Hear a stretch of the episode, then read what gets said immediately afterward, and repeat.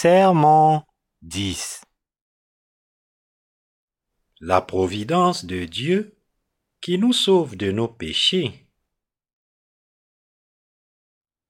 Jérémie chapitre 31, versets 31 à 34.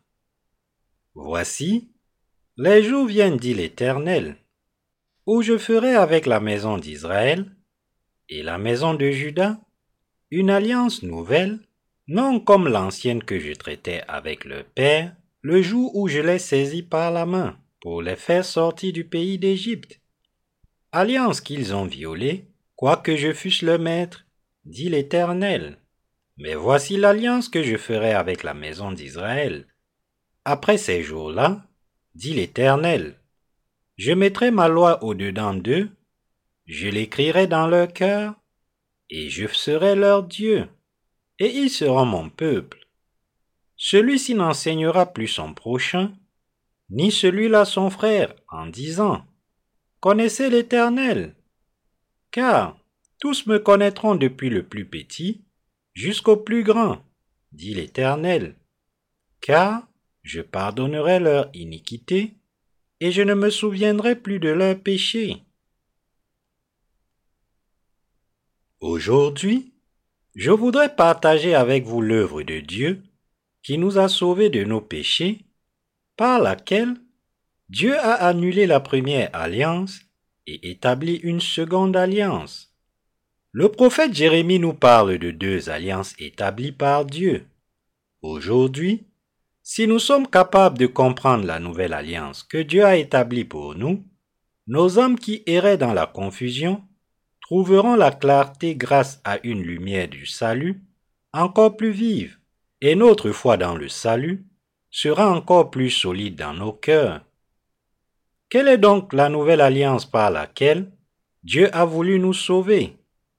Il est écrit dans Jérémie chapitre 31 versets 31 à 32 Voici les jours viennent, dit l'Éternel, où je ferai avec la maison d'Israël et la maison de Juda une alliance nouvelle, non comme l'alliance que je traitais avec leur père, le jour où je les saisis par la main pour les sortir du pays d'Égypte, alliance qu'ils ont violée, quoique je fusse leur maître, dit l'Éternel. Lorsque Dieu a fait sortir le peuple d'Israël du pays d'Égypte, il lui a donné la parole de sa loi.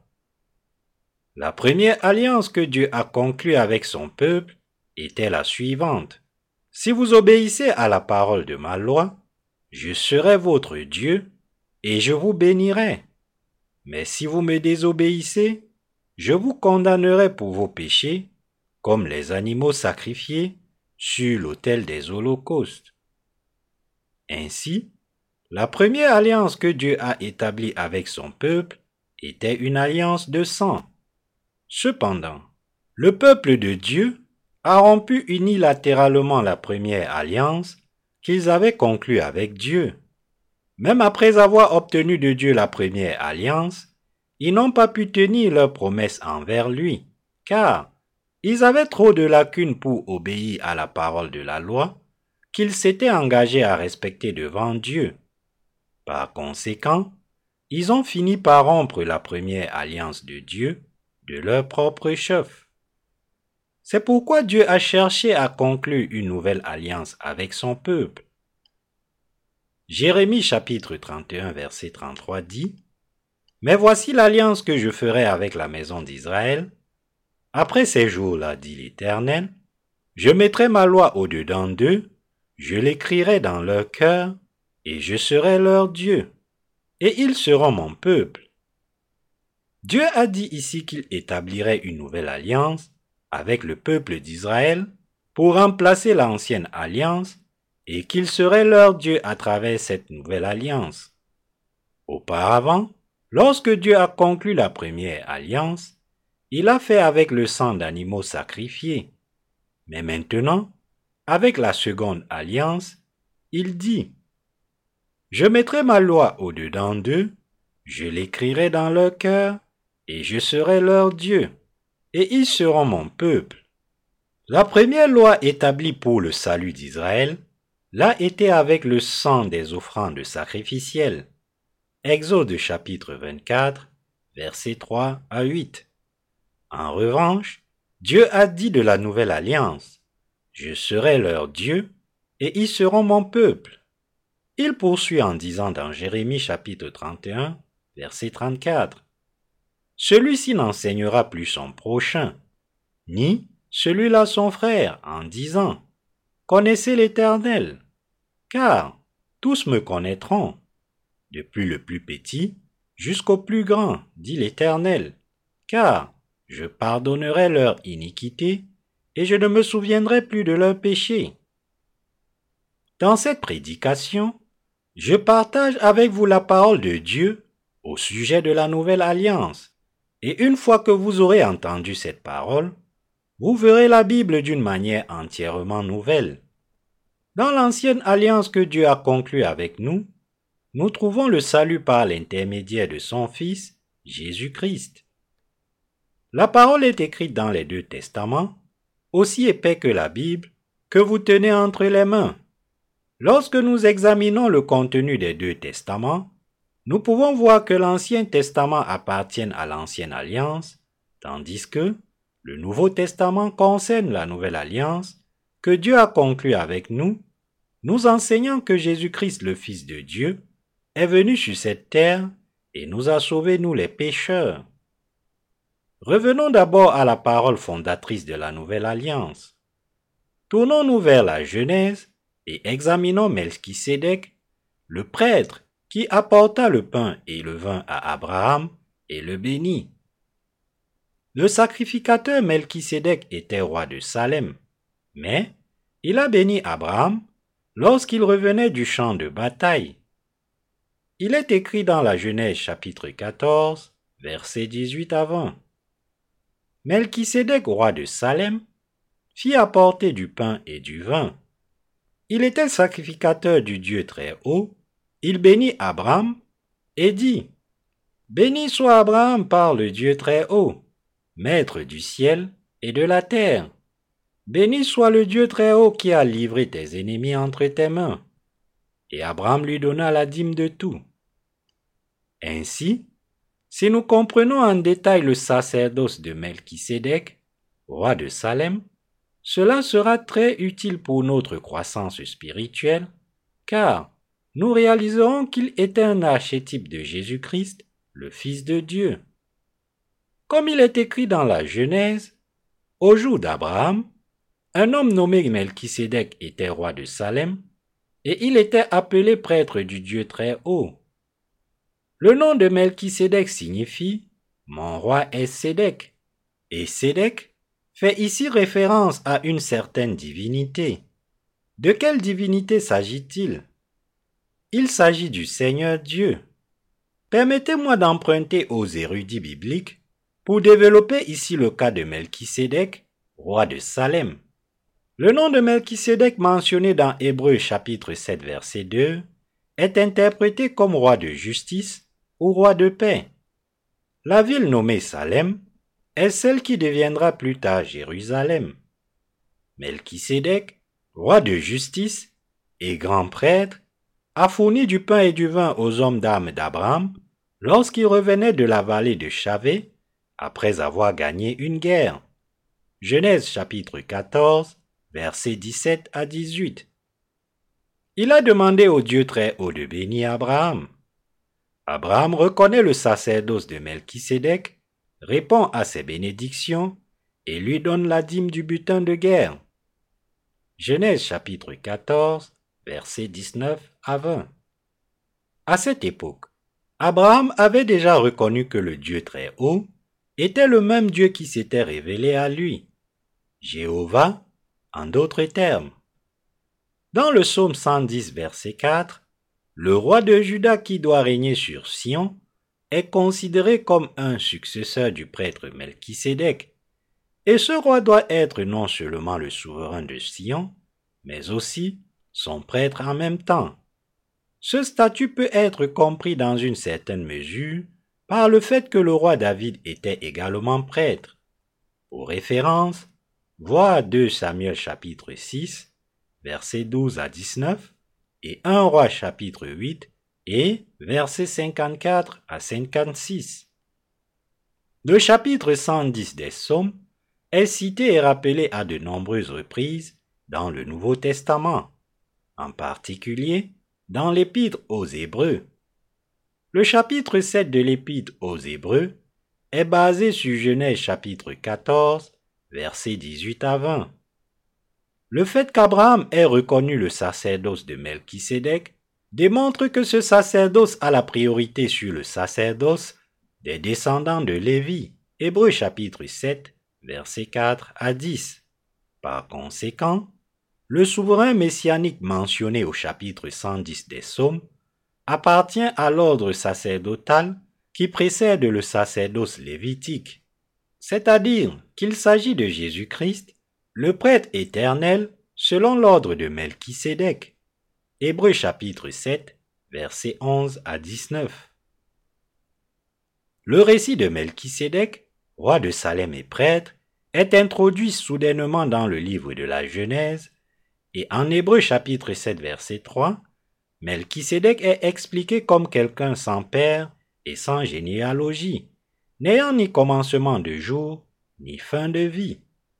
Il est donc un prêtre éternel, ainsi qu'un antitype de Jésus-Christ à venir.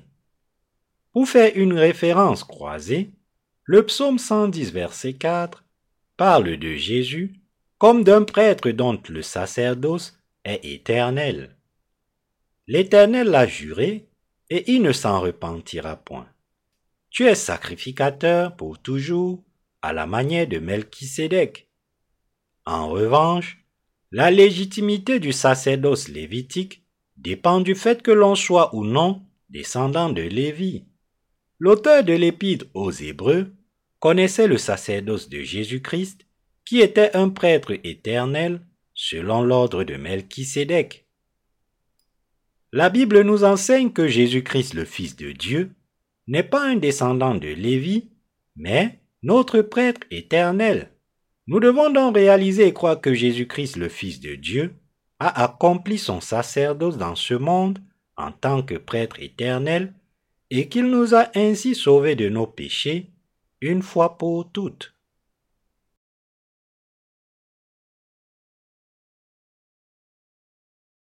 Le plan et la providence de Dieu pour le salut de l'humanité.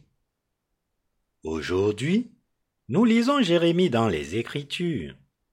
Dieu dit ici en Jérémie chapitre 31 verset 32, Non comme l'alliance que je traitais avec le Père, le jour où je les saisis par la main pour les faire sortir du pays d'Égypte, alliance qu'ils ont violée, quoique je fusse leur maître, dit l'Éternel. Par sa parole, Dieu a conclu la première alliance avec le peuple qu'il avait conduit hors d'Égypte. Cette alliance est la première alliance que Dieu a conclu avec son peuple. La première alliance que Dieu a conclue avec le peuple d'Israël est l'ancienne alliance, dont il a parlé dans Exode chapitre 24, versets 1 à 8. Pour les croyants de l'Ancien Testament, le cœur de leur tradition est le contrat passé entre Dieu et son peuple. Ce contrat a été rédigé et conclu par Dieu, et c'est un contrat que le peuple d'Israël, les descendants d'Abraham, a conclu avec Moïse après leur exode d'Égypte. C'est ce qui est écrit dans les chapitres 19 à 24 de l'Exode. Dieu a établi cette alliance avec le sang de l'autel des holocaustes afin de renforcer sa relation avec le peuple d'Israël qui s'était relâché. C'était comme un contrat conclu par gage dont la rupture entraînait la mort. La première alliance entre Dieu et le peuple d'Israël a été déterminée par la souveraineté de Dieu. Le Seigneur Dieu ordonna à Moïse, comme il est écrit dans l'Exode chapitre 24, versets 1 à 8. Dieu dit à Moïse, Monte vers l'Éternel, toi et Aaron, Nadab et Abihu, et soixante-dix des anciens d'Israël, et vous vous prosternerez de loin. Moïse s'approchera seul de l'Éternel, les autres ne s'approcheront pas, et le peuple ne montera point avec lui. Moïse vint rapporter au peuple toutes les paroles de l'Éternel et toutes les lois. Le peuple entier répondit d'une même voix, Nous ferons tout ce que l'Éternel a dit.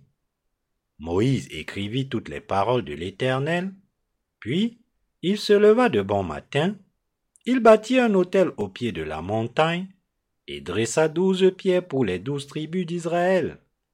Il envoya des jeunes hommes, enfants d'Israël, pour offrir à l'Éternel des holocaustes et immoler des taureaux en sacrifice d'action de grâce. Moïse prit la moitié du sang qu'il mit dans des bassins et il répandit l'autre moitié sur l'autel. Il prit le livre de l'alliance et le lut en présence du peuple. Il dit, Nous ferons tout ce que l'Éternel a dit et nous obéirons. Moïse prit le sang et il le répandit sur le peuple en disant, Voici le sang de l'alliance que l'Éternel a faite avec vous selon toutes ses paroles. L'alliance que Dieu a conclue avec autorité avec le peuple d'Israël est l'ancienne alliance qui a été conclue avec du sang. L'alliance faite avec du sang était ici une promesse que si l'une des parties ne la respectait pas, un prix serait payé, tout comme l'effusion du sang des animaux sacrifiés. C'est avec ce sang sacrificiel que Dieu a conclu une nouvelle alliance avec les chefs de son peuple. Cette alliance est écrite dans Exode, chapitre 19, versets 3 à 8. Moïse monta vers l'Éternel, et l'Éternel l'appela du haut de la montagne en disant, Tu parleras ainsi à la maison de Jacob, et tu diras aux enfants d'Israël, Vous avez vu ce que j'ai fait à l'Égypte, et comment je vous ai porté sur des ailes d'aigle et amené vers moi. Maintenant, si vous écoutez ma voix, et si vous gardez mon alliance, vous m'appartiendrez entre tous les peuples, car toute la terre est à moi. Vous serez pour moi un royaume de sacrificateurs et une nation sainte. Voilà les paroles que tu diras aux enfants d'Israël. Moïse vint appeler les anciens du peuple et il mit devant eux toutes ces paroles, comme l'Éternel le lui avait ordonné. Le peuple tout entier répondit, Nous ferons tout ce que l'Éternel a dit. Moïse rapporta les paroles du peuple à l'Éternel. L'alliance est également affirmée dans Exode chapitre 24, versets 3 à 8. Moïse vint rapporter au peuple toutes les paroles de l'Éternel et toutes les lois. Le peuple entier répondit d'une même voix, Nous ferons tout ce que l'Éternel a dit. Moïse écrivit toutes les paroles de l'Éternel. Puis, il se leva de bon matin, il bâtit un autel au pied de la montagne, et dressa douze pierres pour les douze tribus d'Israël. Il envoya les jeunes hommes, enfants d'Israël, pour offrir à l'Éternel des holocaustes et immoler des taureaux en sacrifice d'action de grâce. Moïse prit la moitié du sang, qu'il mit dans des bassins, et il répandit toute l'autre moitié sur l'autel. Il prit le livre de l'Alliance et le lut en présence du peuple, et dit, Nous ferons tout ce que l'Éternel a dit, et nous obéirons. Moïse prit le sang, et il le répandit sur le peuple, en disant, Voici le sang de l'alliance que l'Éternel a faite avec vous selon toutes ses paroles. Ainsi, l'alliance conclue entre Dieu et le peuple d'Israël après leur exode d'Égypte impliquait l'établissement de la loi de Jéhovah. Si le peuple d'Israël respectait cette loi de Dieu, il le protégerait et le bénirait en tant que son Dieu, mais s'il y désobéissait, adorait des idoles et rompait l'alliance, il serait mis à mort. Telle était l'alliance conclue entre Dieu et le peuple d'Israël. Mais le peuple d'Israël a fini par rompre lui-même cette alliance avec Dieu, car il a abandonné le Seigneur Dieu et a adoré des idoles païennes. C'est pourquoi Dieu a dit au peuple d'Israël, qui avait rompu la promesse faite avec l'ancienne alliance dans le chapitre 24 de l'Exode, qu'il ferait une nouvelle alliance avec lui et qu'il serait son Dieu. Dieu a promis de sauver son peuple de ses péchés avec cette nouvelle alliance, et il a dit qu'il mettrait cette promesse dans leur cœur et l'écrirait dans leur esprit. Ils deviendront alors le peuple de Dieu grâce à la nouvelle alliance établie avec sa vérité. En d'autres termes, Dieu a dit que son Fils Jésus-Christ viendrait sur cette terre, les sauverait des péchés du monde en se faisant baptiser et en versant son sang sur la croix, et ferait de le peuple de Dieu. Dieu prophétisait qu'il mettrait son amour et sa loi de salut dans le cœur de ceux qui croient au baptême que son Fils Jésus-Christ a reçu de Jean-Baptiste et à son sang, qui les inscrirait dans leur esprit et qu'il ferait de son peuple. C'est pourquoi Dieu a dit dans Jérémie chapitre 31 verset 34, Celui-ci n'enseignera plus son prochain, ni celui-là son frère, en disant, Connaissez l'Éternel, car tous me connaîtront depuis le plus petit jusqu'au plus grand, dit l'Éternel, car je pardonnerai leurs iniquités et je ne me souviendrai plus de leurs péchés. En résumé, Dieu a cherché à faire connaître les péchés des hommes par la loi et à leur faire atteindre le salut en croyant au baptême de son Fils Jésus-Christ et à son sang sur la croix. Dieu nous a dit à tous, Puisque vous avez été trop faibles pour garder ma première alliance, et que vous l'avez rompue de votre propre chef, je vais vous donner une nouvelle et seconde alliance, et vous sauver des péchés du monde et du jugement une fois pour toutes. Cette fois, je vous délivrerai de tous vos péchés et ferai de vous mon peuple par ma puissance de salut. J'écrirai dans vos cœurs et vos esprits la vérité du salut, le baptême que j'ai reçu et le sang que j'ai versé pour vous, afin que vous ne vous éloigniez plus jamais de moi. En d'autres termes, la nouvelle et deuxième alliance que Dieu a conclue n'est pas la même que l'ancienne alliance de l'Ancien Testament. La nouvelle alliance, au contraire, promet que Jésus-Christ, le Fils de Dieu, viendra sur cette terre et nous sauvera de nos péchés en se faisant baptiser par Jean-Baptiste et en versant son sang, et que Dieu inscrira cette vérité du salut dans nos cœurs et fera de nous son peuple.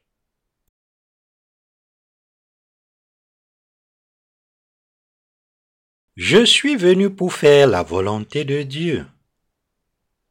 Pour comprendre le ministère sacerdotal de Jésus-Christ, selon l'ordre de Melchisédek, regardons Hébreu chapitre 10, versets 9 à 10.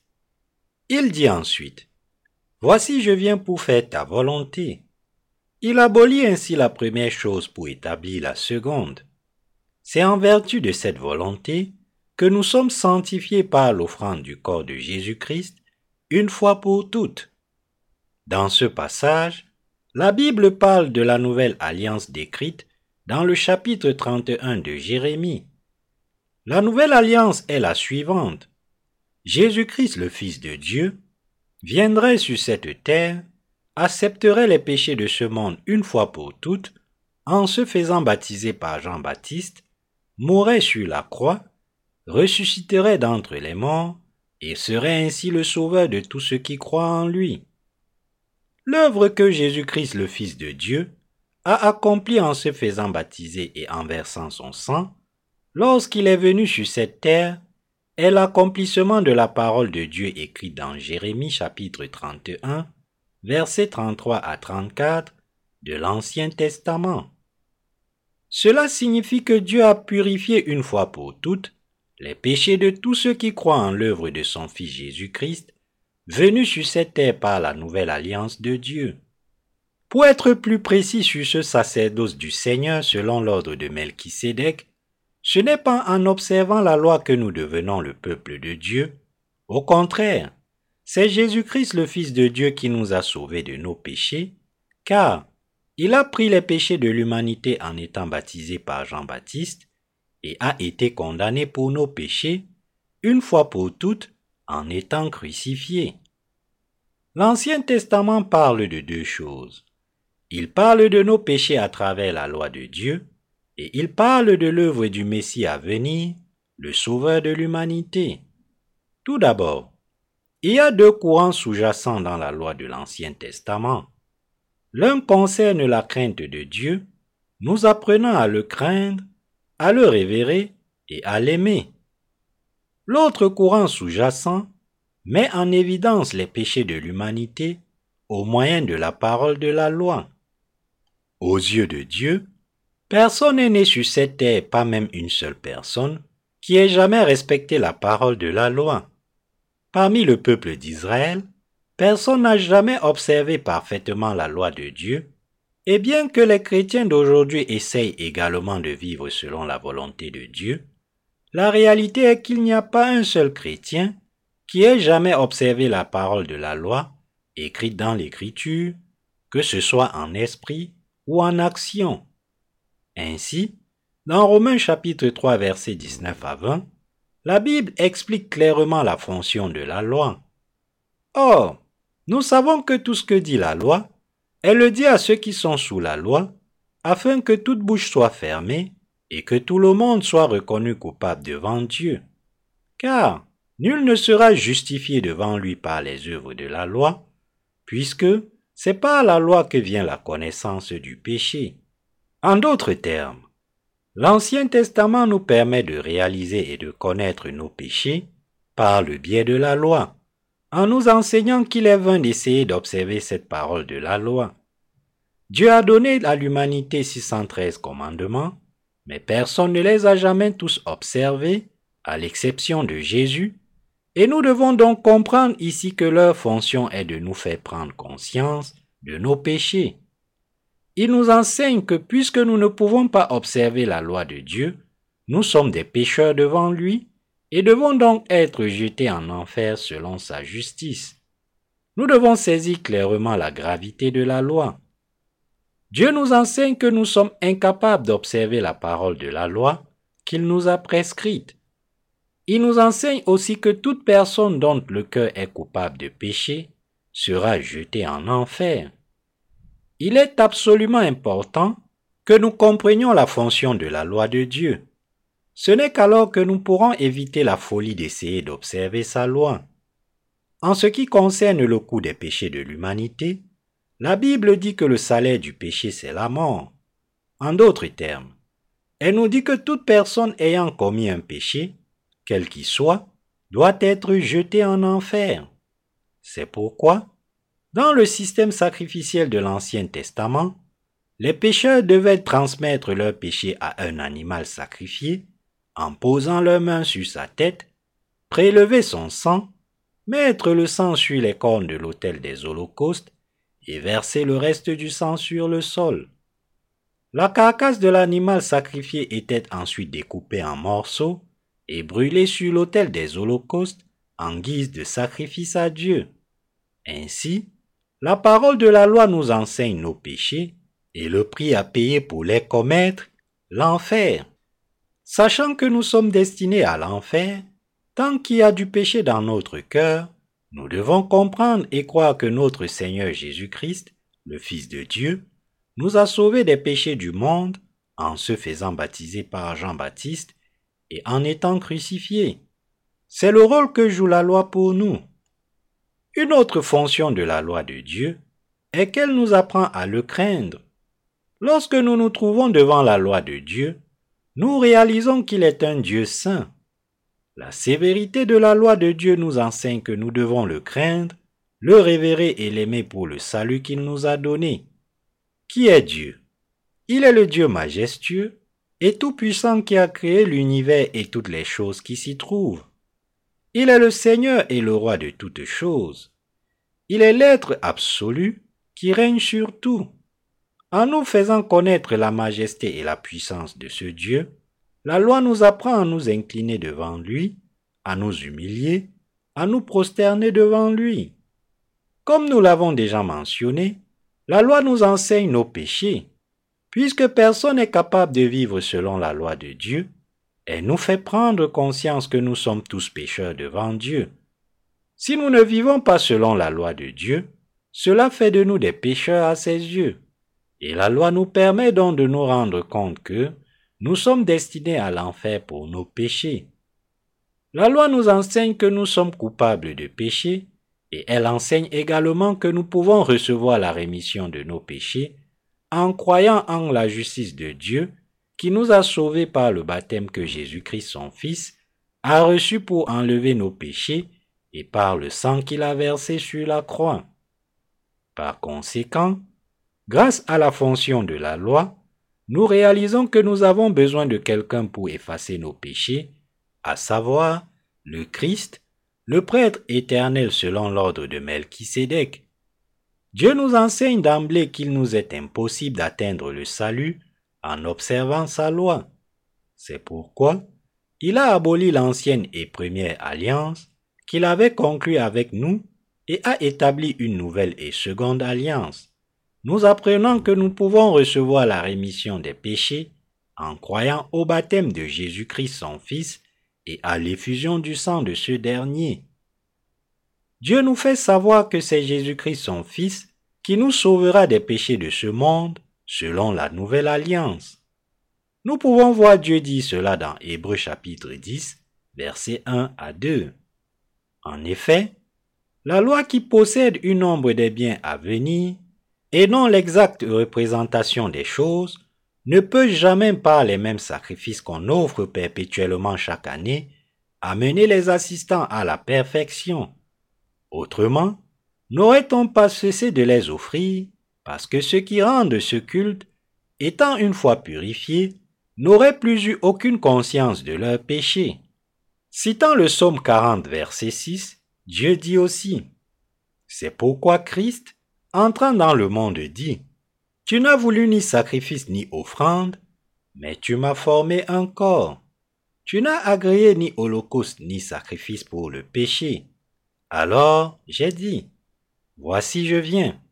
Dans le rouleau du livre, il est question de moi pour faire, ô Dieu, ta volonté.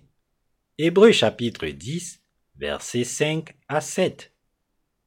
L'expression tu m'as formé un corps fait référence au fait que Jésus-Christ, le Fils de Dieu, nous a sauvés une fois pour toutes par le baptême qu'il a reçu et par le sang qu'il a versé sur la croix pour nous.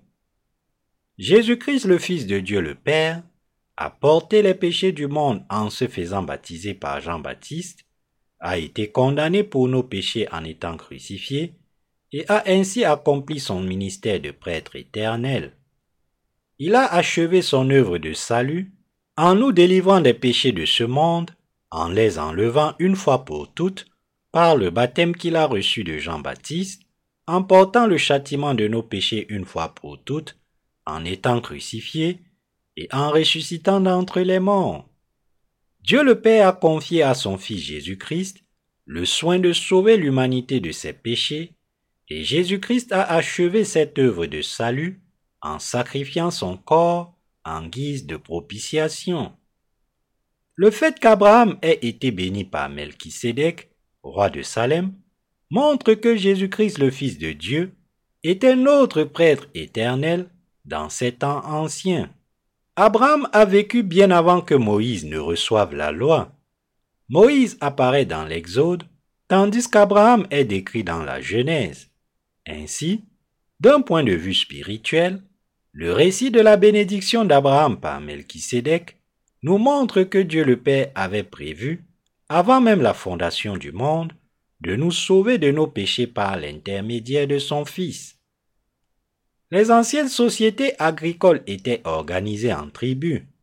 Les guerres entre les différentes tribus étaient fréquentes. À l'époque, Lot, le neveu d'Abraham, l'avait quitté et vivait dans le pays de Sodome.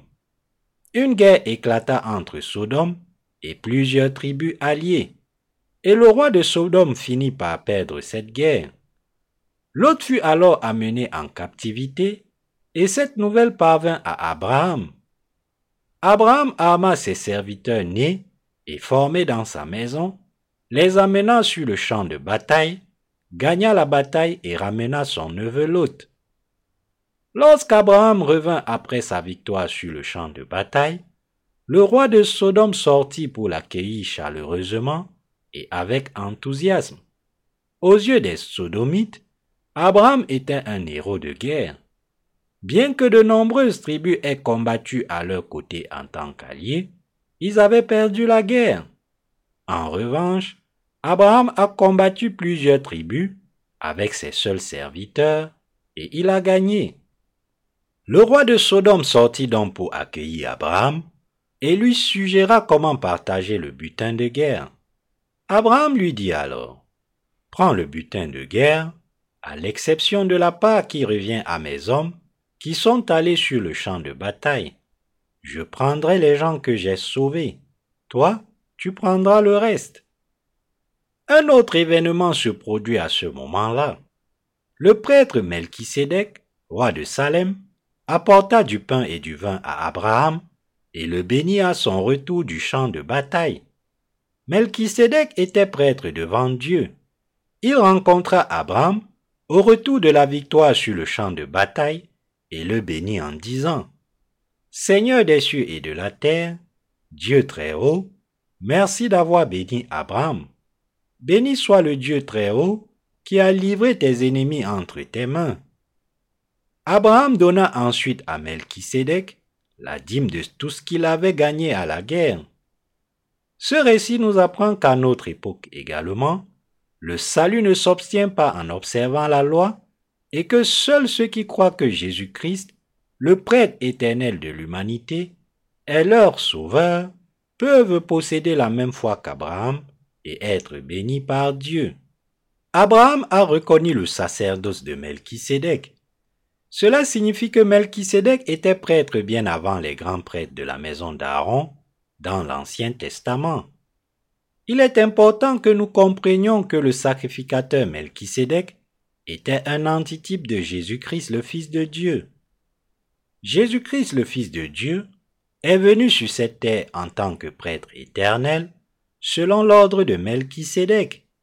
Il a sauvé l'humanité de ses péchés par le baptême qu'il a reçu de Jean-Baptiste et par le sang qu'il a versé sur la croix.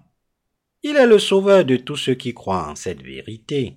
Ce n'est pas avec les sacrifices de l'Ancien Testament, offerts par les Lévites, que Jésus-Christ le Fils de Dieu a sauvé les pécheurs de leurs péchés. Au contraire, la lignée de Jésus est issue de la maison de Judas. Judas était un fils de Jacob. Lorsque Jacob a béni ses fils, il a prophétisé que les rois continueraient à venir de la maison de Judas, et Jésus-Christ le Fils de Dieu est né dans la maison royale de Judas lorsqu'il est venu dans ce monde pour laver les péchés de l'humanité en se faisant baptiser par Jean-Baptiste. Joseph, qui était fiancé à la Vierge Marie, était de la maison de Judas. Ce que la Bible nous dit ici, c'est que Jésus est venu sur cette terre en tant que grand prêtre du royaume des cieux pour sauver les pécheurs de leurs péchés. Le nom Jésus signifie sauveur, et le nom Christ fait référence au fait que ce sauveur a les trois fonctions de roi, prêtre et prophète. Le peuple de Dieu de l'Ancien Testament a essayé d'obtenir la remission de ses péchés en respectant la première alliance que Dieu avait conclue avec lui. Mais ils ont tous échoué. Ils ont échoué dans leur effort pour suivre Dieu parce qu'ils ne connaissaient pas leur propre impuissance et la nature du péché avec laquelle ils étaient nés. Nous pouvons donc voir que le salut ne peut pas être atteint en gardant la loi de Dieu qu'il a donnée comme première alliance. Dieu veut nous montrer que Jésus-Christ nous a sauvés de nos péchés par l'œuvre du baptême qu'il a reçu et du sang qu'il a versé lorsqu'il est venu sur cette terre pour être le prêtre éternel de l'humanité. La première alliance que Dieu a conclue avec le peuple d'Israël et le système sacrificiel du tabernacle sont des antitypes du salut, nous montrant que Jésus-Christ, le Fils de Dieu, viendrait sur cette terre, enlèverait les péchés de ce monde en étant baptisé par Jean-Baptiste, se sacrifiera en étant crucifié et sauverait ainsi l'humanité des péchés du monde en tant que le prêtre éternel. Ce qui fait comprendre à l'humanité qu'elle est pécheresse devant Dieu et qu'elle sera jugée pour ses péchés, c'est la loi de Dieu. Et la loi enseigne que le salut n'est accessible qu'à ceux qui comprennent et croient en la justice de Jésus-Christ, qu'il est venu sur cette terre, qu'il a porté et lavé les péchés de ce monde en se faisant baptiser par Jean-Baptiste, et qu'il a été puni pour ses péchés en versant son sang sur la croix. Ainsi, la fonction de la loi se limite à nous enseigner nos péchés et à nous attirer vers Jésus-Christ. Chaque aspect du système sacrificiel de l'Ancien Testament nous montre que Jésus-Christ, le Fils de Dieu, a été baptisé lorsqu'il est venu sur cette terre pour enlever nos péchés et qu'il a été crucifié alors qu'il portait nos péchés pour être condamné pour eux. Le récit de l'Ancien Testament concernant Melchisédek roi de Salem nous montre également que Jésus-Christ le Fils de Dieu, en tant que prêtre éternel, selon l'ordre de Melchisédek, nous a sauvés en prenant les péchés de toute la race humaine par le baptême qu'il a reçu de Jean-Baptiste et en portant la condamnation de nos péchés une fois pour toutes en étant crucifié. Le nom de Melchisédek signifie roi de justice. Il signifie le roi de justice qui a accompli l'œuvre de justice. Les chrétiens appellent Jésus le roi de la justice et le roi de l'amour. Pourquoi? Parce que Jésus est venu sur cette terre en tant que prêtre éternel, selon l'ordre de Melchisédek, et qu'il a sauvé à jamais de leurs péchés ceux qui croient au baptême qu'il a reçu de Jean-Baptiste et au sang qu'il a versé sur la croix. Melchisédek était vraiment le roi de Salem, et il était vraiment l'ombre de Jésus, le prêtre éternel, reconnu par Dieu le Père. Dieu a approuvé l'œuvre du prêtre Melchisédek dans l'Ancien Testament. Abraham a reconnu le sacerdoce de Melchisédek qu'il a béni. Il a prévu par la foi que Jésus-Christ le Fils de Dieu viendrait sur cette terre en tant que prêtre éternel pour sauver son peuple de ses péchés. C'est pourquoi Abraham est devenu le Père de la foi, pour nous les croyants, le peuple de Dieu. À l'époque du Nouveau Testament, Jésus-Christ le Fils de Dieu a porté nos péchés et leur châtiment à notre place en se faisant baptiser par Jean-Baptiste à l'âge de 30 ans et en livrant son corps sur la croix, devenant ainsi notre Sauveur. Il a sauvé de leurs péchés pour toujours ceux qui croient en cette vérité de Dieu. Jésus-Christ est venu nous chercher sur cette terre pour accomplir son sacerdoce éternel. Élevé pour être prêtre éternel selon l'ordre de Melchisédek, Jésus-Christ le Fils de Dieu a accepté les péchés de ce monde sur son corps, une fois pour toutes en étant baptisé par Jean-Baptiste, en obéissance à la volonté de Dieu le Père, a souffert la punition de nos péchés, avec son corps à notre place en étant crucifié, et nous a ainsi sauvés en tant que propitiation éternelle pour les péchés. Ce n'est donc pas en observant la loi, qui appartient à la première alliance que Dieu nous a donnée, que nous sommes sauvés de nos péchés. Ce n'est que par la vérité de la nouvelle alliance que Dieu le Père accorde le salut à ceux qui croient en l'œuvre de Jésus-Christ. Jésus-Christ est notre prêtre éternel. Nous devons réaliser que le salut est atteint en croyant que Jésus-Christ nous a délivrés des péchés du monde en tant que notre prêtre éternel. La fonction de la loi est seulement de susciter la crainte de Dieu de nous permettre de réaliser et de reconnaître nos péchés et de nous inciter à nous tourner vers Jésus-Christ pour être sauvés par la foi. Dieu le Père nous dit donc que la rémission des péchés est désormais reçue par la foi grâce à l'œuvre du baptême que son Fils Jésus-Christ a reçu et du sang qu'il a versé pour nous. Avec la nouvelle alliance, Dieu nous a envoyé Jésus-Christ et Jésus-Christ nous a sauvés de nos péchés une fois pour toutes, par le baptême qu'il a reçu de Jean-Baptiste et par son sang sur la croix. Dieu nous a promis le salut et l'a aussi accompli. Aujourd'hui, les chrétiens qui croient au credo de Nicée s'efforcent de respecter la loi de Dieu dans leur vie. Lorsqu'ils n'y parviennent pas, ils font des prières de repentance et essayent de se sanctifier. Mais ils doivent se rendre compte que ces efforts sont en fin de compte vains. Ils doivent comprendre que les êtres humains sont incapables de vivre selon la loi, la première alliance établie par Dieu. La loi ne fait que nous enseigner ce qui est bien et ce qui constitue un péché, et elle nous guide vers la nouvelle alliance que Dieu nous a donnée, c'est-à-dire vers le baptême et le sang de Jésus-Christ notre Sauveur. Lorsque nous regardons les dix commandements que Dieu a établis avec la première alliance, nous pouvons voir notre condition spirituelle. L'un des dix commandements dit Tu n'auras pas d'autre Dieu devant moi. C'est tout à fait juste. Un autre commandement dit Tu ne serviras pas les idoles. C'est également tout à fait juste, puisque nous ne devons adorer aucune idole devant Dieu. Et la liste continue tu ne prononceras pas le nom de Dieu en vain, tu sanctifieras le jour du sabbat, tu honoreras ton père et ta mère, tu ne commettras pas de meurtre, tu ne commettras pas d'adultère, tu ne déroberas pas, tu ne convoiteras pas ce qui appartient à ton prochain. Tous ces commandements sont appropriés. La loi nous enseigne ce qui est juste et ce qui constitue un péché devant Dieu et elle nous guide pour comprendre quel est le salut que Dieu veut que nous recevions à travers la nouvelle alliance. Dieu ne nous dit pas d'atteindre le salut en observant la loi maintenant. Il nous guide plutôt vers l'Évangile, à savoir que Jésus-Christ le Fils de Dieu nous a sauvés de nos péchés en se faisant baptiser et en versant son sang. La loi nous conduit à la promesse de salut de la nouvelle alliance qui nous permet d'être délivrés des péchés du monde, et elle nous dit d'être sauvés de nos péchés par la foi.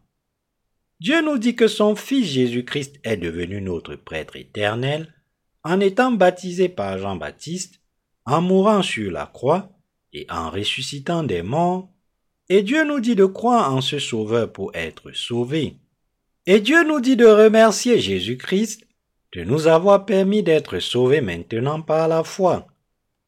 En lavant nos péchés par le baptême qu'il a reçu pour les endosser, et en étant puni pour nos péchés sur la croix, Jésus-Christ le Fils de Dieu nous a permis à nous les croyants de recevoir maintenant la rémission éternelle de nos péchés.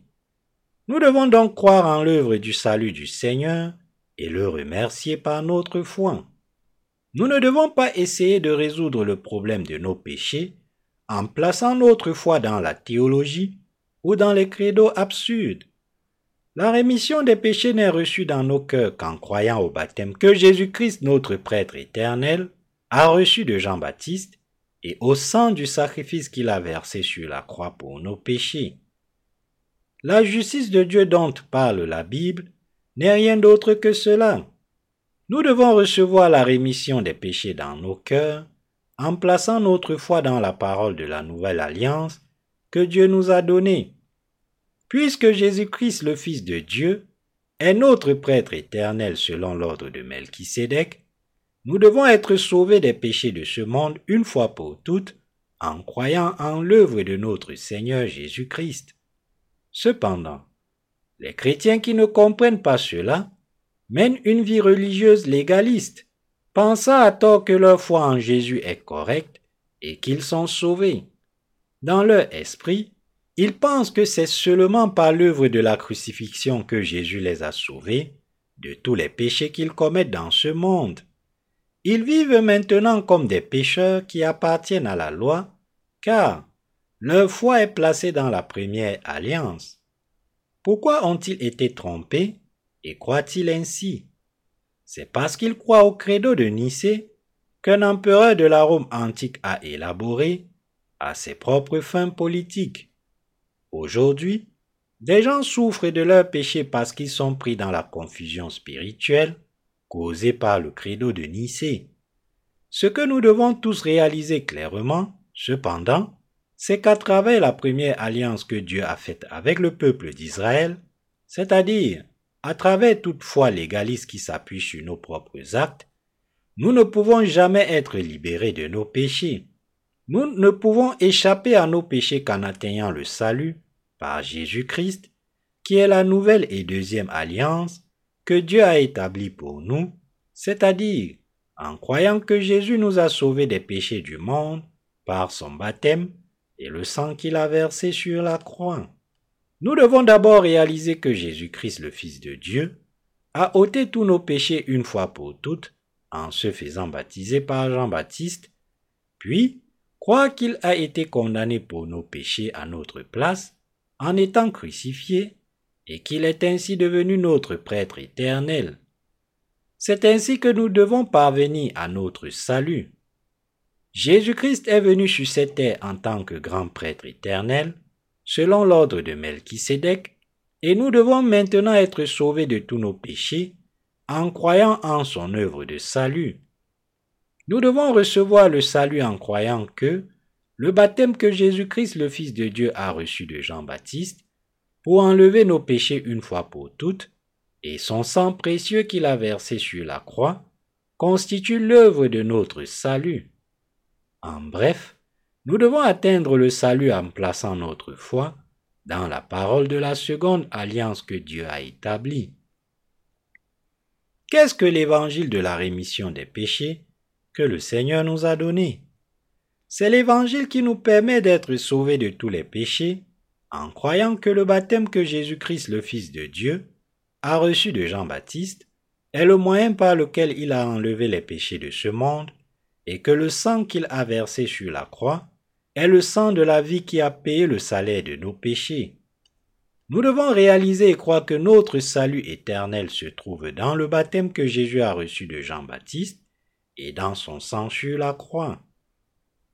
Pour que vous soyez délivrés des péchés de ce monde, vous devez savoir et croire pourquoi Jésus-Christ le Fils de Dieu a été baptisé par Jean-Baptiste et pourquoi ce Fils de Dieu a dû être condamné pour nos péchés à notre place en étant crucifié et en versant son sang?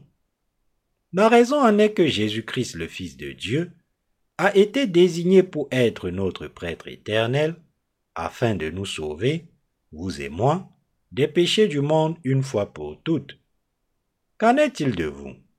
Avez-vous été sauvés en réalisant et en croyant en la justice de Jésus-Christ, qui est venu sur cette terre selon l'ordre de Melchisédek Jésus-Christ est venu sur cette terre en tant que grand prêtre du royaume des cieux, et il est maintenant notre prêtre éternel.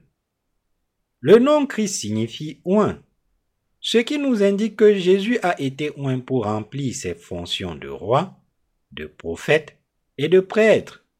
Jésus-Christ, le Fils de Dieu, est le roi des rois, le Seigneur des seigneurs, le Maître de l'univers et de tout ce qui s'y trouve, et le Sauveur des pécheurs. Pour porter nos péchés sur son corps une fois pour toutes, Jésus-Christ, le Fils de Dieu, les a acceptés en se faisant baptiser par Jean-Baptiste, est mort sur la croix pour être condamné pour eux et est ressuscité des morts. Nous devons donc croire que Jésus-Christ, le Fils de Dieu, est notre prêtre éternel.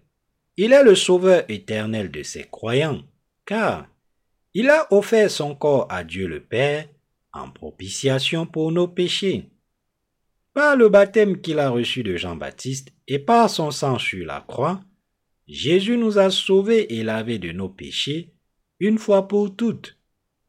Jésus-Christ, le Fils de Dieu, est le prêtre éternel pour tous ceux qui croient, car il a enlevé nos péchés en se faisant baptiser par Jean-Baptiste et en versant son sang. En offrant son corps à Dieu le Père comme notre propitiation éternelle pour les péchés, Jésus-Christ a donné le salut à quiconque croit au baptême qu'il a reçu de Jean-Baptiste et à son sang.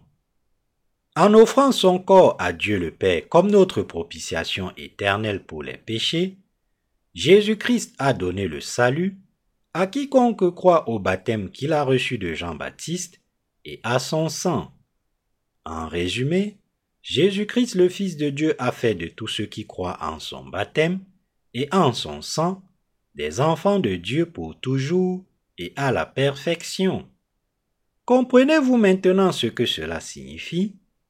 En m'appuyant sur le récit de Melchisédek, je vous ai expliqué comment Jésus-Christ est devenu notre prêtre éternel. Je comprends que tout cela ne vous est pas familier, car c'est la première fois que j'aborde ce sujet aujourd'hui. Cependant, en y regardant de plus près, nous pouvons voir que le prêtre Melchisédek, qui apporta le pain et le vin à Abraham le père de la foi, et le bénit, était une ombre de Jésus-Christ.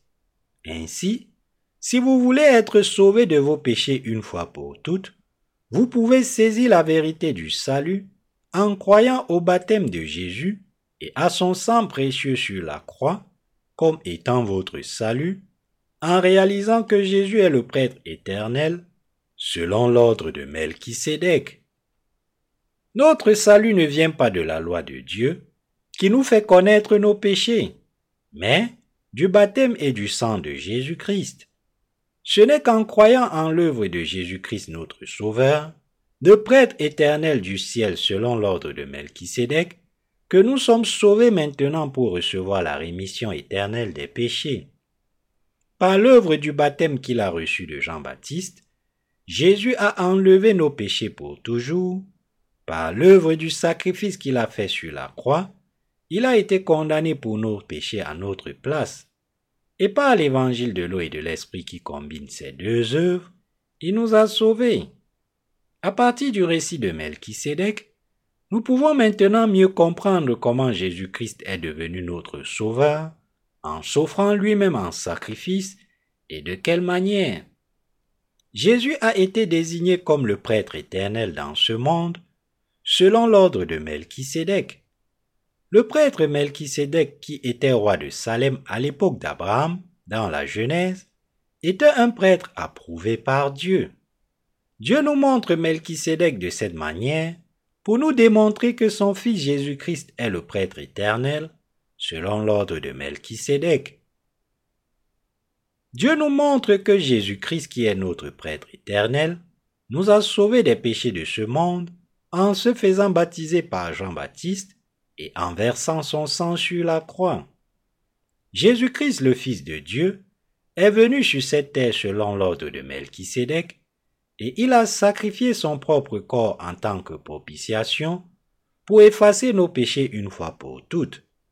Il a enlevé nos péchés par le baptême qu'il a reçu de Jean-Baptiste, a été condamné pour nos péchés à notre place, en étant crucifié, est ressuscité des morts et a ainsi achevé l'œuvre du salut en nous délivrant des péchés du monde une fois pour toutes.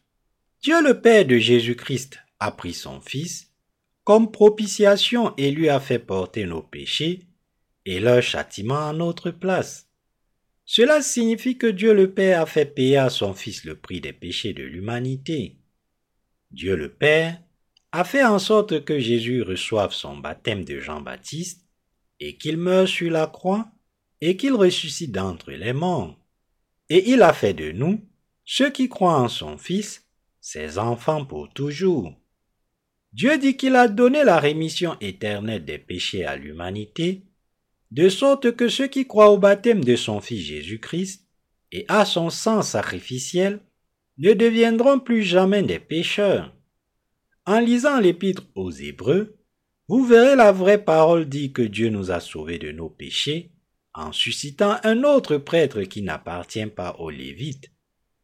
Melchisédek a été élevé par Dieu pour être prêtre à l'époque d'Abraham, et selon l'ordre de ce prêtre, Dieu a pris son Fils pour être le prêtre éternel de l'humanité et l'a fait effacer les péchés de ce monde.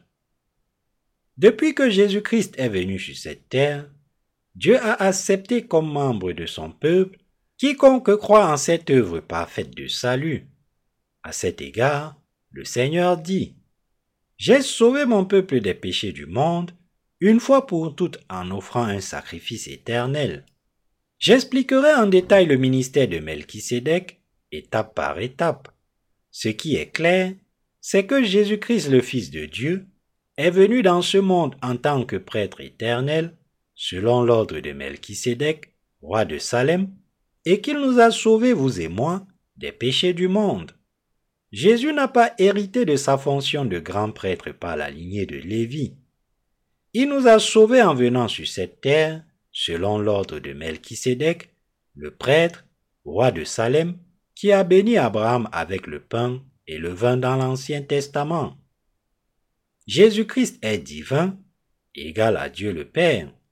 Cependant, pour sauver son peuple de ses péchés, il est venu en tant que prêtre éternel selon l'ordre de Melchisédek, il a enlevé les péchés de ce monde en se faisant baptiser par Jean-Baptiste, le plus grand de tous ceux qui sont nés de femmes. Matthieu chapitre 11, verset 11. Il a été crucifié jusqu'à la mort, il est ressuscité d'entre les morts, et il est ainsi devenu le prêtre éternel pour ceux d'entre nous qui croient aujourd'hui. Dieu nous enseigne le sacerdoce éternel de Jésus-Christ. Les prêtres lévitiques suscités par Dieu à l'époque de l'Ancien Testament ne pouvaient pas mettre fin au péché de leur peuple, quel que soit le nombre de sacrifices qu'ils offraient.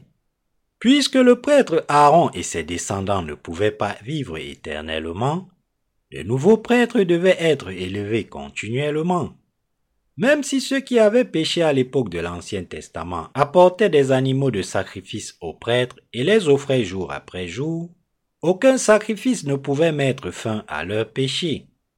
À l'époque de l'Ancien Testament, des prêtres ont été élevés parmi les Lévites, mais les sacrifices offerts par ces prêtres ne pouvaient pas mettre fin au péché qui se trouvait dans le cœur humain. Ainsi, parce que le système sacrificiel de l'Ancien Testament ne pouvait pas résoudre le problème des péchés de manière permanente, le Dieu Trinitaire a conçu une nouvelle alliance pour les êtres humains qui ont été créés à la ressemblance de son image, et il a promis avant même la fondation du monde d'envoyer le Sauveur dans ce monde. Ayant accompli ce salut, Dieu nous attend maintenant silencieusement. Dieu le Père nous a maintenant sanctifiés et sauvés des péchés du monde en faisant accomplir à son Fils Jésus-Christ son sacerdoce éternel selon l'ordre de Melchisédek depuis l'âge de l'Ancien Testament.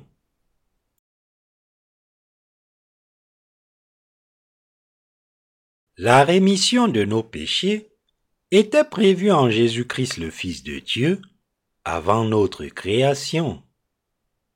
Éphésiens chapitre 1 verset 4 dit que Dieu nous a élus avant la fondation du monde.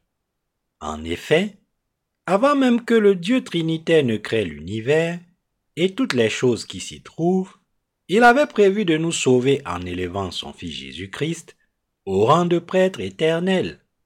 Cependant, les gens ne comprennent pas quand on leur parle de l'œuvre du baptême que Jésus a reçu de Jean-Baptiste et de son sang.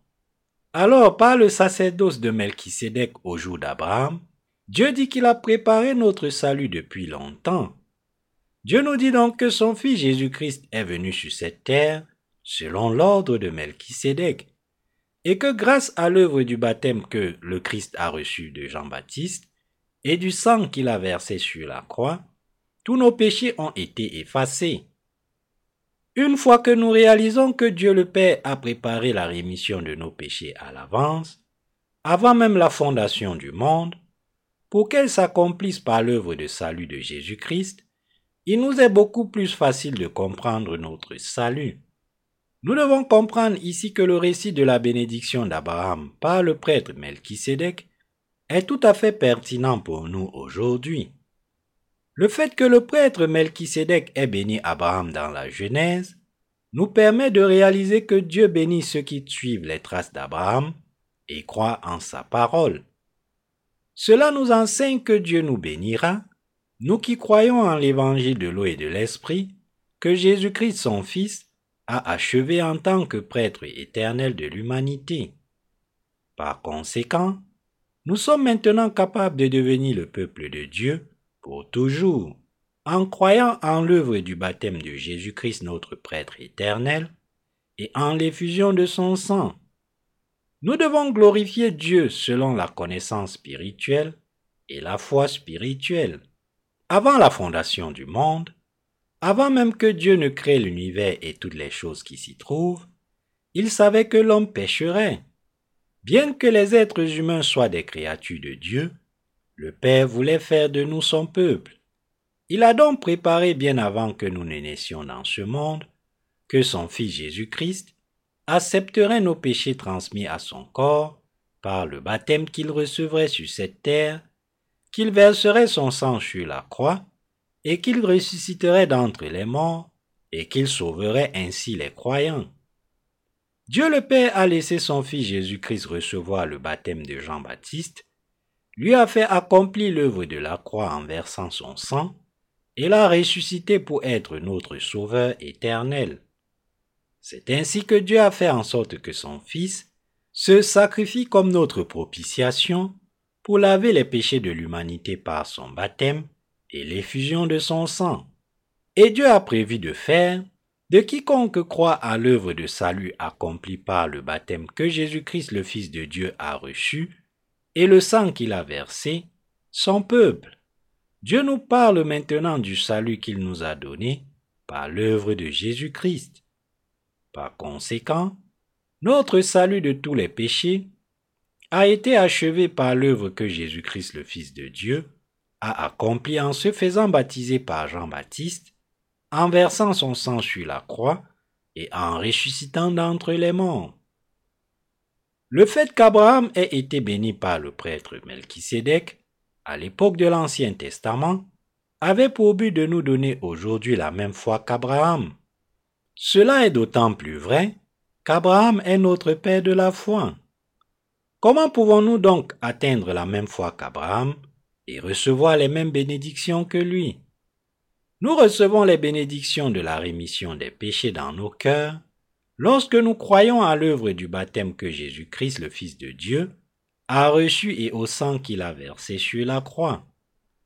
En croyant à l'œuvre de salut que Jésus-Christ le Fils de Dieu a accompli lorsqu'il est venu sur cette terre, c'est-à-dire en croyant à l'œuvre salvatrice du baptême qu'il a reçu de Jean-Baptiste et de l'effusion de son sang, nous pouvons maintenant être sauvés des péchés de ce monde, une fois pour toutes, par la foi.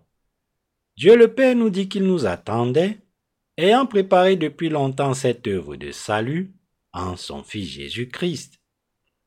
Le prêtre Melchisédek que nous étudions aujourd'hui nous a été montré comme modèle pour nous enseigner que Dieu le Père enverrait son Fils Jésus-Christ sur cette terre en tant que prêtre éternel et qu'il bénirait tous ceux qui croiraient en son œuvre. Dieu le Père a utilisé Jean-Baptiste comme instrument pour transmettre nos péchés au corps de son Fils Jésus-Christ. Matthieu chapitre 11, versets 11 à 12. Il nous a sauvés, nous les croyants, de nos péchés, en faisant en sorte que son Fils reçoive le baptême et verse son sang sur la croix. Par conséquent, c'est maintenant en croyant au baptême que Jésus-Christ a reçu de Jean-Baptiste et à son sang sur la croix nous recevons la rémission des péchés dans nos cœurs. Il est écrit dans Hébreu chapitre 10, versets 11 à 16. Et tandis que tout sacrificateur fait chaque jour le service et offre souvent les mêmes sacrifices, qui ne peuvent jamais ôter les péchés, lui, après avoir offert un seul sacrifice pour les péchés, s'est assis pour toujours à la droite de Dieu, attendant désormais que ses ennemis soit devenu son marchepied, car, par une seule offrande, il a amené à la perfection pour toujours ceux qui sont sanctifiés.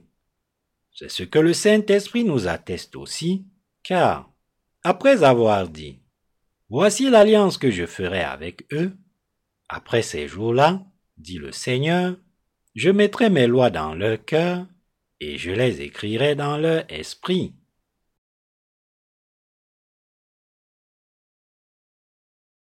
Quelle est la providence de Dieu qui nous a sauvés des péchés? La providence du salut n'est autre que celle-ci. Dieu le Père a fait en sorte que son Fils Jésus-Christ paie le salaire de nos péchés une fois pour toutes en se faisant baptiser par Jean-Baptiste et en versant son sang sur la croix. Et Dieu nous a accordé ses bénédictions et sa grâce pour que chacun puisse être sauvé et devenir son enfant par la foi dans le baptême et le sang de Jésus-Christ son Fils. Au lieu d'exiger que nous payions le salaire de nos péchés, Dieu le Père a prévu avant la fondation du monde de nous sauver en laissant son Fils Jésus-Christ prendre les péchés de ce monde en étant baptisé par Jean-Baptiste et porter la punition et la condamnation de tous nos péchés en étant crucifié et en versant son sang de vie. Telle est la providence du salut que Dieu a préparé pour nous. Et nous devons être sauvés de tous nos péchés en plaçant notre foi dans le baptême de Jésus, sa mort sur la croix et sa résurrection. C'est la providence du salut de la nouvelle alliance que Dieu a établie pour nous. Il est écrit, Je mettrai mes lois dans leur cœur. Hébreux 10, verset 16. Parce que nous croyons de tout cœur que Jésus a porté nos péchés, en se faisant baptiser par Jean-Baptiste et en versant son sang sur la croix, et parce que nous croyons en ce Seigneur comme notre Sauveur, il a gravé son salut dans nos cœurs. Contrairement à l'époque de l'Ancien Testament, où la parole de la loi était gravée sur deux tablettes de pierre, dans l'époque actuelle, Dieu le Père a gravé le salut et la rémission des péchés dans le cœur de ceux qui croient en la loi d'amour de son Fils Jésus-Christ, qui nous a sauvés des péchés du monde, c'est-à-dire ceux qui croient en la parole du baptême que Jésus a reçu de Jean-Baptiste, en l'effusion de son sang et en sa résurrection. Dieu nous a permis d'avoir la foi que Jésus-Christ son Fils a pris les péchés de ce monde une fois pour toutes en étant baptisé et a été puni pour tous nos péchés en notre place en versant son sang sur la croix. L'amour du Seigneur qui nous a sauvés a été gravé dans nos cœurs et nos esprits comme le salut qui a été accompli par son baptême et l'effusion de son sang. Jésus-Christ le Fils de Dieu est le Seigneur qui nous a sauvés, vous et moi, des péchés du monde, une fois pour toutes par son baptême et son sang. Jésus est votre Dieu de salut et le mien, et il est aussi notre roi. Par le baptême qu'il a reçu de Jean-Baptiste, Jésus-Christ le Fils de Dieu a enlevé tous vos péchés et les miens une fois pour toutes, ne laissant même pas une trace de péché, et en étant condamné pour nos péchés sur la croix. Il a fait de nous des enfants sauvés de Dieu. C'est ainsi que nous sommes devenus des enfants de Dieu, sans aucune réserve en raison de notre foi en la providence du salut de Dieu. Je suis si reconnaissant au Seigneur de nous avoir permis de confesser notre salut en faisant confiance en l'œuvre que Jésus-Christ a accomplie pour effacer nos péchés. Dieu a gravé nos cœurs dans la foi en son baptême, au sang précieux qu'il a versé pour mourir et à sa résurrection. C'est pourquoi nous disons que Jésus est le roi de l'amour en chantant. Le roi de l'amour est mon berger, dont la bonté ne faiblit jamais. Pour nous les croyants, Jésus-Christ est le Sauveur éternel et le roi de l'amour.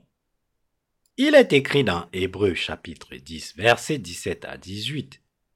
Et je ne me souviendrai plus de leurs péchés, ni de leur iniquité. Or, là où il y a pardon des péchés, il n'y a plus d'offrande pour le péché.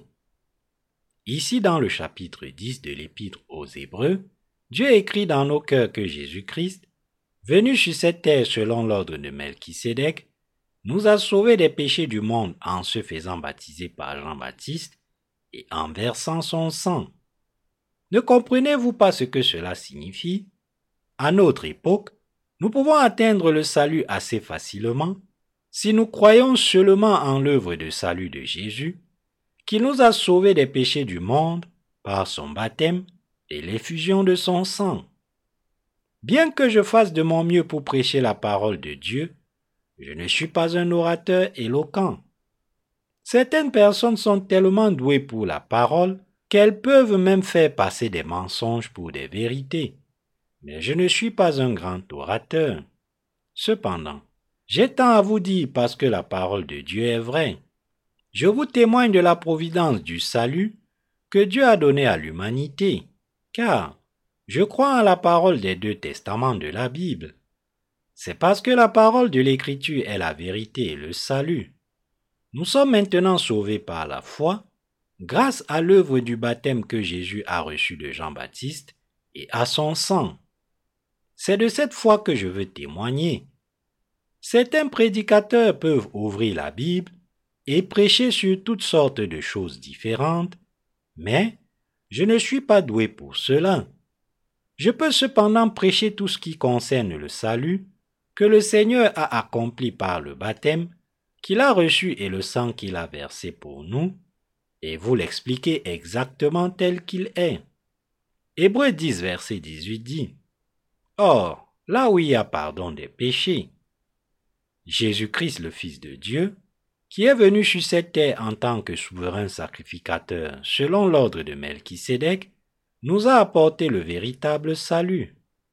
Il a accepté nos péchés sur son corps en se faisant baptiser par Jean-Baptiste, a été puni pour nos péchés et est mort à notre place. Et il est ressuscité d'entre les morts. Et il nous dit, Je ne me souviendrai plus de vos péchés et de vos iniquités, car je les ai effacés. Il est écrit, Or, là où il y a pardon des péchés, il n'y a plus d'offrande pour le péché. Hébreu chapitre 10, verset 18. Jésus-Christ, le Fils de Dieu, a pris les péchés de ce monde en se faisant baptiser par Jean-Baptiste sur cette terre et a été condamné pour nos péchés sur la croix à notre place, afin qu'il n'y ait plus d'offrande pour nos péchés. C'est pourquoi Jésus nous a sauvés de tous nos péchés. Il a été baptisé par Jean-Baptiste et a versé son sang sur la croix, afin que nous ne puissions plus jamais craindre d'être condamnés et jetés en enfer pour nos péchés. Cependant, nous devons confesser nos péchés même après avoir atteint le salut, même après avoir reçu la rémission des péchés dans nos cœurs, et même après être devenus le peuple de Dieu, nous continuons à pécher et à commettre de nombreuses fautes par habitude, car notre ancienne nature pécheresse demeure en nous. Nous devons donc confesser nos péchés à Dieu et ruminer dans nos cœurs la vérité du salut, à savoir que Jésus-Christ, le Fils de Dieu, a enlevé et a lavé ses péchés par son baptême et l'effusion de son sang. La Bible dit dans 1 Jean chapitre 1, verset 9, Si nous confessons nos péchés, il est fidèle et juste pour nous les pardonner et pour nous purifier de toute iniquité. Jésus a effacé tous nos péchés une fois pour toutes, et donc, si nous nous trouvons en train de pécher dans notre vie dans ce monde, nous devrions nous confesser à Dieu et prier. Seigneur, j'ai péché de la sorte. Même si je devrais être condamné pour mes péchés, tu as été puni pour eux à ma place en étant baptisé par Jean-Baptiste et crucifié. Je crois en cela, Seigneur. Je te remercie. Je m'efforcerai de ne pas commettre de tels péchés. Lorsque nous confessons nos péchés au Seigneur et que nous regardons le salut qu'il nous a apporté par l'eau et l'esprit, il nous libère de nos sentiments de culpabilité et des émotions sombres qui nous accablent. Grâce au baptême que le Seigneur a reçu de Jean-Baptiste et au sang qu'il a versé à notre place, nous pouvons garder notre cœur toujours pur. Cela est possible parce que Jésus a déjà effacé nos péchés depuis longtemps. La parole de Dieu écrite dans la Bible ne peut pas être comprise par quelqu'un qui n'est pas né de nouveau. Ainsi, seuls ceux qui croient au baptême que Jésus-Christ, le Fils de Dieu, a reçu de Jean-Baptiste et à son sang peuvent comprendre cette parole de salut et en témoigner. Si après avoir été sauvés de nos péchés, nous faisons quelque chose de mal les uns envers les autres, nous devons admettre nos torts et nous excuser en disant j'ai fait une erreur. Je suis désolé. C'est ainsi que notre harmonie est assurée.